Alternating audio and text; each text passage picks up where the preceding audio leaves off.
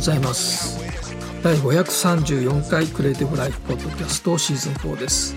今日は2022年7月18日月曜日の朝です。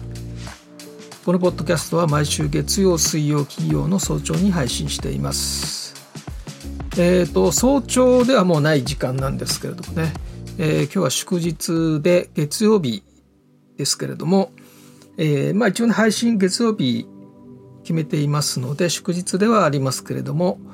えー、いつもの通りですね、えー、ちょっとね遅れましたけれどもねかなり遅れいつもよりは遅めの配信になっております。えっ、ー、と前回3回目のワクチン接種でかなり、えー、ひどい状態だったことをねお話ししましたけれども、まあ、かなりね良くなってはきてるんですが、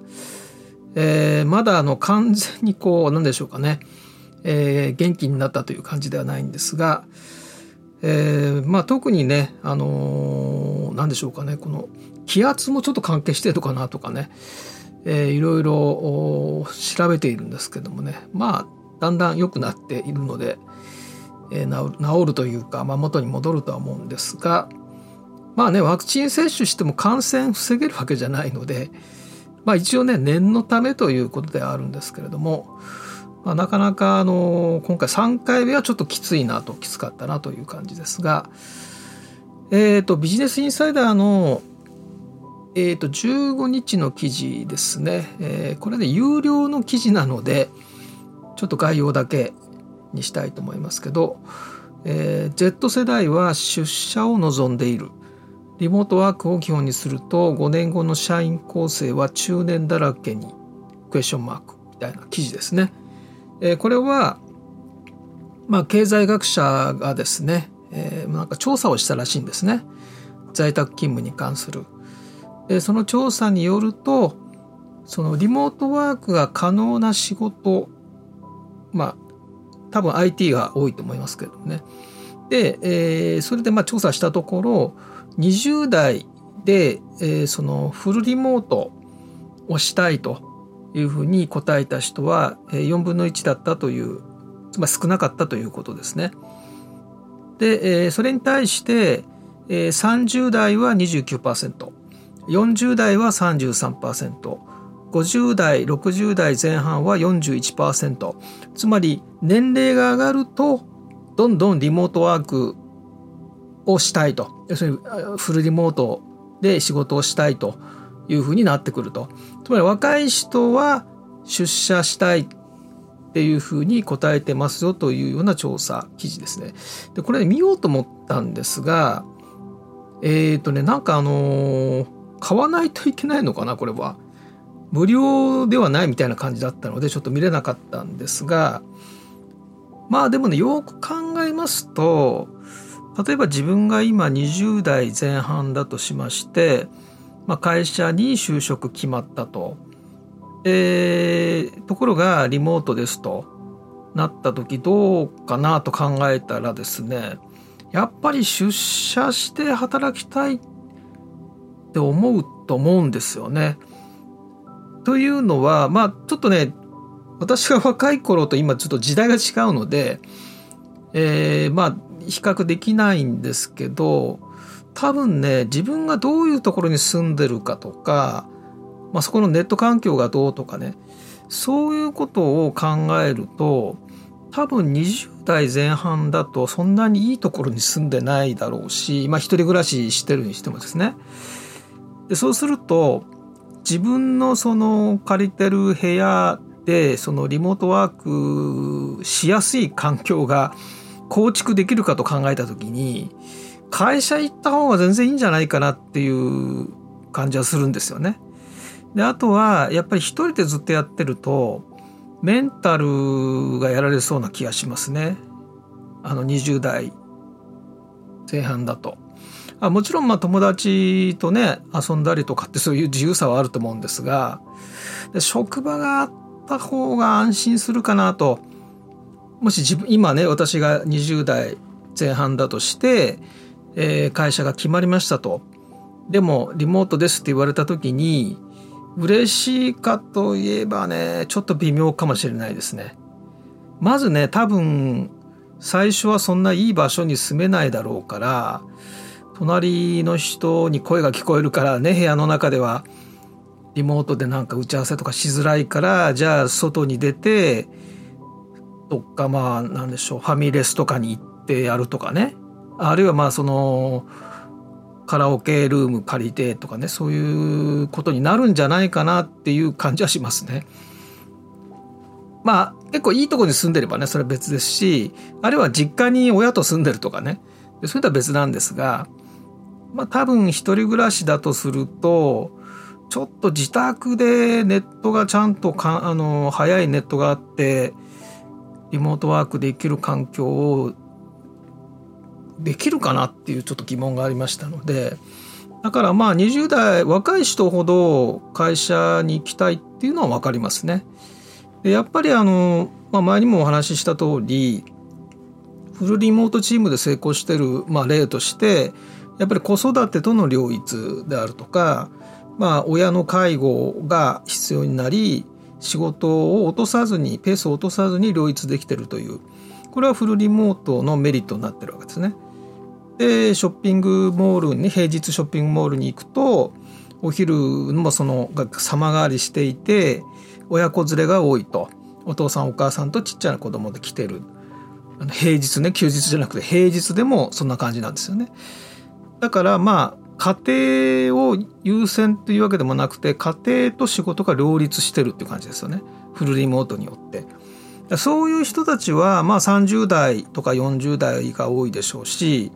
まあ親の介護とかってなるとやっぱ50代とかねに60代とかになると思うのでまあ50代ぐらいですかね。でそうすると、まあ、当然年齢が上がればその家庭との両立ということが考えなきゃいけなくなるので、まあ、リモートでできるんだったらリモートでっていうことに、まあ、そういうことで考えると、まあ、当然こういう結果が出るのかなという感じはします。まあこれは業界によってまあ随分ね違うと思うんですけども、えー、ニュースピックスの12日の記事ですねえー、ミッキーマウスが著作権フリーになる日と、まあ、これはもうネットでもね前から話題になってましたけど、えー、ミッキーマウスが実は、えー、95年あの著作権が切れる95年後っていうのが2024年なんですね。つまり1928年の10月1日にミッキーが誕生して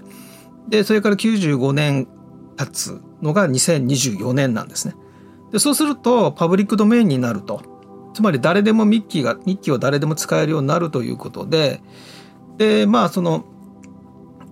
ミッキー マウスってねあのディズニーは著作権どんどん伸ばしてきてるっていうのはあるんだけどさすがにちょっともうそれはねできないと思うんですけども。でまあアメリカの場合はね95年で執行しますから。ですでにねあのホームセンターとか行きますとあのディズニーの昔のあの白雪姫とかねピノキオとかって150円ぐらいで DVD で販売されてますよね。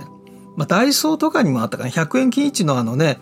ところにも昔のディズニーの映画が売られてますよね。100円とかで。DVD で。であれ訴えられてないわけですから、まあ、一応まあパブリックドメインであることをディズニー側もまあ理解してるんだろうかな。分かんないですけどね。ということだろうと思うんですよね。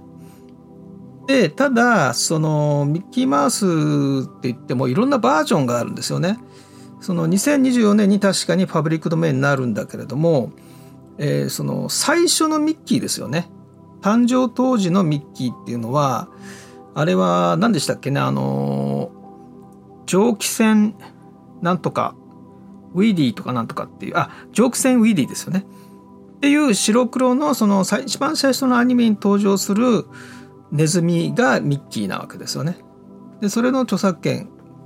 が切れるということですからであとはその著作権以外にいろいろありますからねまずその切れたパブリックドメインになるとその誕生一番最初に登場したミッキーのイメージを使ったまあ新しいストーリーを作ったりとかオリジナルのストーリーにその最初のミッキーを登場させたりっていうことはできるようになるわけですね。ところが、えー、これねちょっと結構複雑なあれがあってですねディズニー側としてはあの理論上は著作権侵害を主張できるんですよね。訴えることは一応できるわけですね。だから勝手に DVD にして出した会社を訴えた例はありますよね。まあでもいろんな判決が出てるので、まあ、それはちょっと難しいなって気はしたんですけれどもね。そのディズニー側の主張がね難しいなとは思ったんですけども。ですから、えー、まあずっとねディズニーはそのミッキーに投資してきてるから極力何らかの形で守ろうとするのはもう当然だと思うんですけども。ですからその最初のミッキーねあの本当にネズミっぽいミッキーに関してはまあこのままねパブリックドメインになるとするんですが、えー、あとねあの熊野プーさんがえーと、今年の1月にパブリックドメインになってるんですよね。それでなんとですね早速、まあ、今年の1月にね熊野プーさん著作権切れてパブリックドメインになった途端ですね、えー、ホラー映画がですね今作られていてえっ、ー、とね熊野プーさん血と蜂蜜あこれ放題だから、えーと、ウィニー・ザ・プーブラッドハニーっていうですね、えー、熊野プーさんが多分これホラー映画だからなんか人を殺しまくるっていう映画だと思うんですけどでこれでね、まあ、この映画まあ作今制作されていて、まあ、公開されると思うんですけどね。で、えーまあ、著作権はですからこう切れてるんだけど商標権はある続いてるわけですね。でそうするとそのなんか独特のキャッチフレーズであるとかその例えば熊野プーさんだとあの赤いシャツを着てるわけですよね。だから熊のぬいぐるみみたいのに赤いシャツが着てたらもうディズニーの商標をですねその侵害するみたいなそういう解釈もできるわけですよね。訴え訴えることができるみたいなことなんですね。それで、えー、この映画を撮ってるのがリース・ウォーターフィールドっていう方なんですが、えー、この方はさすがに、えー、そこは配慮していて訴えられないように、えー、熊野プーさんのには赤いシャツを着せずになんかチェックのシャツを着せてるんですね。まあ、そうやってその訴えられそうなところは極力排除しつつでも熊野プーさんを使ったホラー映画っていうのを今作ってるということですよね。まあだからミッキーマウスがまあ2024年切れた時にまあいっぱい出てくるでしょうねそういった作品が。でそれに対してまあどうでしょうかねなんかディズニー側が何かよほどひどい使われ方じゃない限りは何も言ってこないような気はするんですけれどもでこの著作権に関して結構有名なねパブリックドメインに関して有名な例としてはあのゾンビ一番最初のゾンビあのジョージ・ロメロ監督の「ナイト・オブ・ザ・リビング・デッド」って1968年の映画ですね。でこれは一番最初のゾンビ映画ですねモノクロの。でこれがその制作している時の名前がですね「ナイト・オブ・ザ・フレ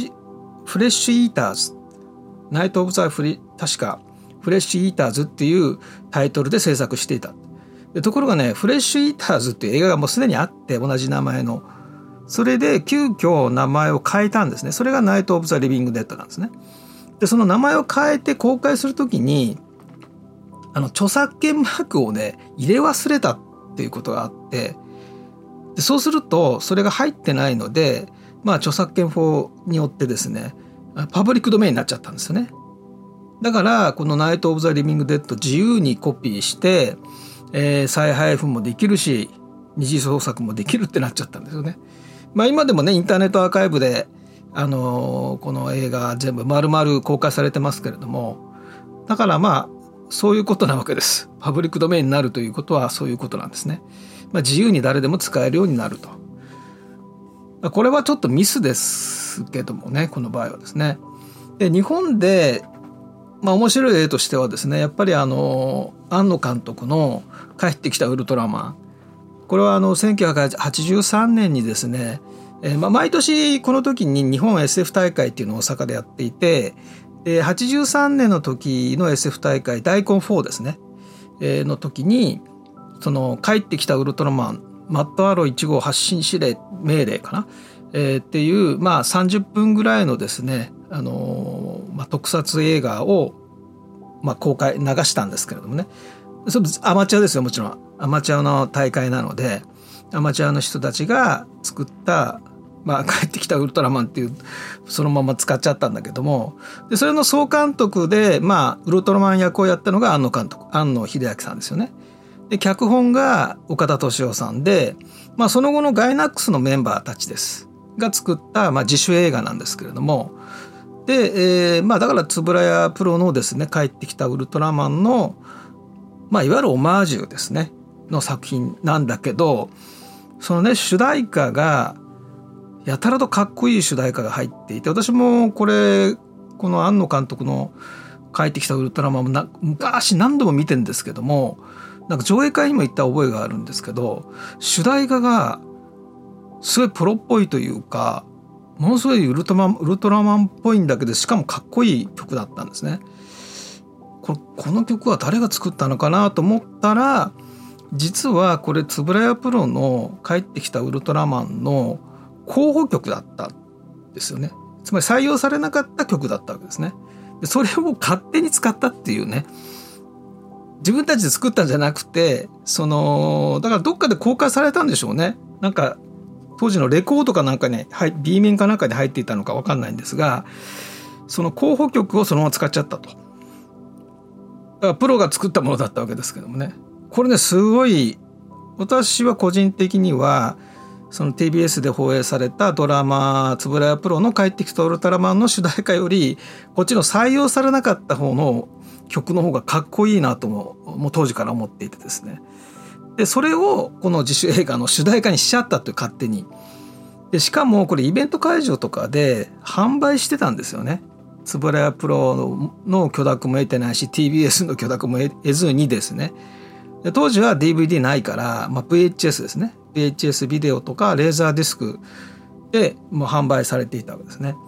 まあ、ただあまりにも出来が良すぎてですね、まあ、アマチュアとは思えないようなレベルの高さにみんな驚いてね。これね今でもね YouTube に上がってるんですがまあ多分違法投稿だ投稿だと思うので今手に入らないので、えー、ちょっとリンクはしませんけれども、まあ、検索すれば YouTube では出てきます。非常によくできています。でそれでまあなんか怒られずいぶん怒られたという話は聞いたんですがその後ですねこのアマチュアの少年たちというか青年たちがガイナックスで、え、いろんな作品を作り始め95年に「エヴァンゲリオン」ですね。ですからガイナックスも庵野秀明さんもここでもかなり有名になってきたわけですね。で2001年なんと円谷プロと TBS が、えー、もう許可を出してですね DV DVD 化されたんですよねこのあの昔の自主映画の「帰ってきたウルトラマン」本家が OK 出しちゃったというね。だから帰ってきたウルトラマンかっこ版権元つぶやプロダクションっていうクレジットになってるんですけども。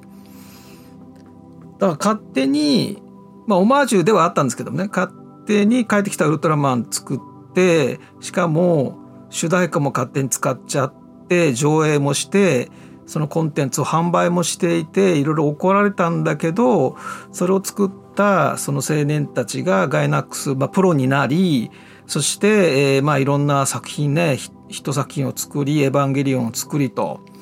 えー、いうことで、まあ、伝説の作品だったわけですよね。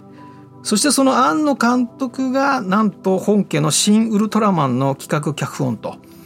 まあ、監督はね樋口さんなわけですけれども、まあ、樋口さんもガイナックスですからねあの王立宇宙軍のオネアミスの翼の助監督が樋口さんですから。だからすごいですよね。そのアマチュアの少年たち青年たちがですね、えー、まあノリで作ったものがその出来がすごい良くて評判になり、えー、でもまあねけあの許諾取ってないからまあ言ってみれば著作権侵害の面もあるわけですよね、まあ、オマージュとはいえ。まあそれでもまあね気がつけばもうプロになり、えーね、大ヒット「エヴァンゲリオン」えーまあ、だって今「新ウルトラマン」だってね結構見られてるわけですからこれはすごい面白い流れですよね。で実はこれ日本だけじゃなくてあの「スター・ウォーズ」の時にもお話ししましたけどもね「スター・ウォーズ」の映画の映像を勝手に切り張りしてマッシュアップして、えー、つまりねあれはね確か、えーと、いくつかの例があるんだけれども、えーと一番面白かったのはあそうか当時の、えー、ルークとかを出した時にちょっと違うぞみたいな本家のね本家の映像の方がちょっと不評だったんで、えー、直しましたみたいなね 感じで勝手に映画を直しちゃったやつがすごい出来が良くてそっちが評判になっちゃってそれで、えー、その「スター・ウォーズ」のスタッフになったっていうね、えー、そういう話もあるというぐらいでね。まあもちろん著作権侵害ダメなんですけどね。勝手にそのね映像を使ってその違法投稿してってのはダメなんだけどあまりにもその出来がよくてこの才能は使えるっていうふうに本家が思ってじゃあうちに来いよみたいなケースは結構ありますよね。まあほとんどないけどもま稀にあるっていうことですよね。でそれはあのこの昔のねこの帰ってきたウルトラマンは昔の要するにフィルムの時代の頃ですけれども今 YouTube でそういうことがあるわけですよね。でそれにプラス先ほどのねパブリックドメインで、まあ、著作著作著作権が切れて、え切れたからまあ OK になったものですね。だからいろんな作品が出てきてまさか熊野プーさんのいきなり最初ホラー映画から出てくるとは思わなかったですけれどもまあねそれは ちょっと熊野プーさんが好きなファンの方からしたらねあんまりいい気持ちしないと思うんですけれどもまあそれもできるわけですからね。そういう意味では、まあ、今後ねミッキーマウスがパブリックドメインになった時にまあどういうものが出て出てくるかなということでちょっと非常にまあ楽しみでありですねあるいはディズニー側がねどういうような動きをしてくるかっていうのもちょっと、えー、見ていきたいなと思いますが。はいえーと、XG の、ね、最新情報っていうことでもうコーナーになってるのでやりますけれども、えーとまあ、韓国で活動を開始して、まあ、大量の動画が出たのでやっとウキペディアに情報が入ってどの番組、まあ、今韓国でしか活動してないので全部韓国の歌番組にいついつ出たとかっていう情報がまあ入ってるわけですが、えー、再生回数が1280万再生ぐらいまで来てるということですね。まあまだまだっていう感じですけどもね例えばじゃああの今ね韓国で人気のあるえーまあ、エスパ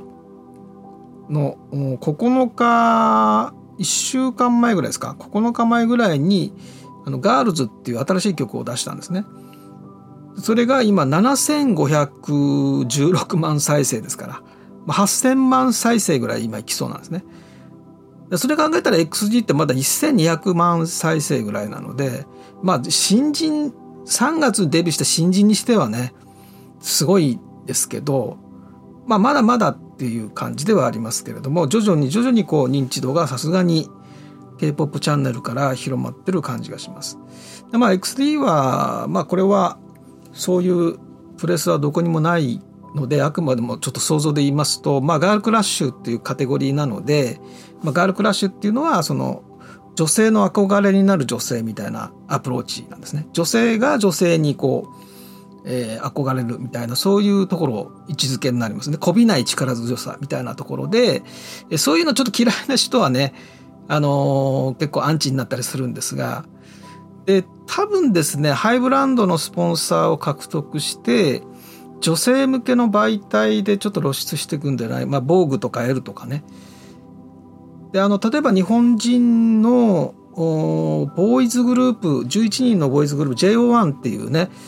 えー、日本のグループまあ日本のグループっていうか、まあ、韓国との合同なんですけど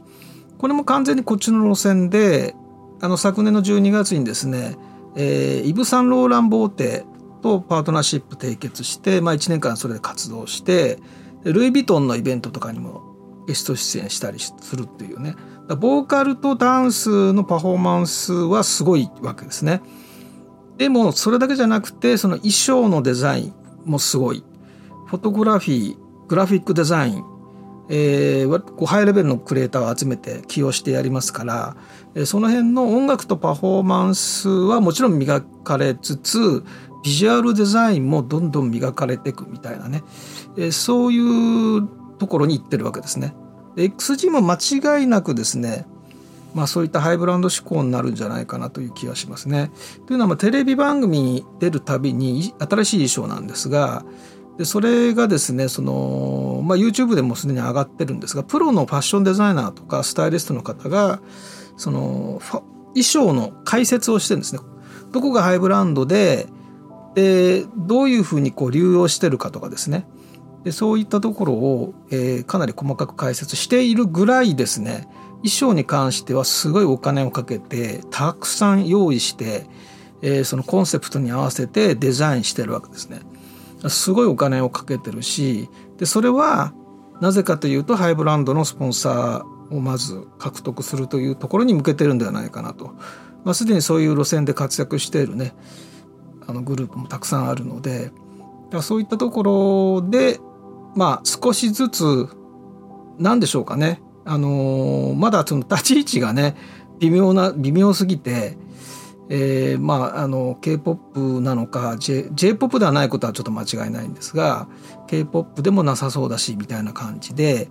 えー、まあでも、ね、一応 K-POP チャンネルの方で紹介されてるので、まあ、多くの海外の人は K-POP だと思ってると思うんですが、まあ、その辺りどういうふうにこう数字が伸びていくかっていうところをね見つつですね。で私の、まあ、関連しているクリエイティブ業界における、えー、若手の方々もですねあの紹介してあげたいというか紹介したいんですけど、まあ、本人たちが非常に嫌がるので あの前にもお話しした通りなんですけどね。あまりあの余計に目立ちたくないっていうねこれもだからね今今風ですね。あのあまりね目立つといいことがないって彼らは思ってるので余計に目立ちすぎるとねいいことはないと。アンチが増えたりとかね。なんかあのだからピンポイントで目立ちたいけどあの余計にそのインフルエンスみたい インフルエンサーみたいなことはやりたくないっていうのが彼らの考え方なのでだから紹介したいんだけどと言っても断られますよね。だからそういうことでなかなかご紹介できないんですがあの本当にいい仕事をしてる若い10代の方もたくさんいるのでまあ、そういった方々の後を終えるような若いクリエイターの方々に、まあ、こういう人たちがいるよというなんかロールモデル的な、えー、なんかそういうですね、えー、こういう人みたいな仕事をしたいっていうのを思ってもらえるようなそういうなんか場を作りたいなというふうには思っておりますが。はい、えー、ということでですね、えー、えーと、あ、スクーね。スクーの生放送が22日、イラストレーターです。それから日経スティームの2022シンポジウム。えー、っと、あ、まあ、あれか、教育のイベントばかりなので、で、えー、8月に入って、あの、3DCG 勉強会をやりたいと思います。今月は、えー、ちょっともうほぼ連日入ってしまったので、えー、とちょっと中心させていただいたので8月にですね 3DCG 勉強会をやりたいと思います。でエピークゲームズのツインモーションの続きなんですがツインモーションが前お話しした通り、えー、もうかなり進化しまして非常にあの驚くべき新機能というか新しいアセットとかね、えー、そういうものが入りましたので、まあ、それのご紹介を兼ねて、えアニメーションもやりやすくなりましたよとかですねそういう話も含めてえやりたいと思いますのでちょっと日にち決まりましたらですね早めにまたご紹介したいと思いますはいそれでは、え次回は20日もう20日もうあっという間に8月になると思いますが、え20日水曜日にお会いしたいと思います。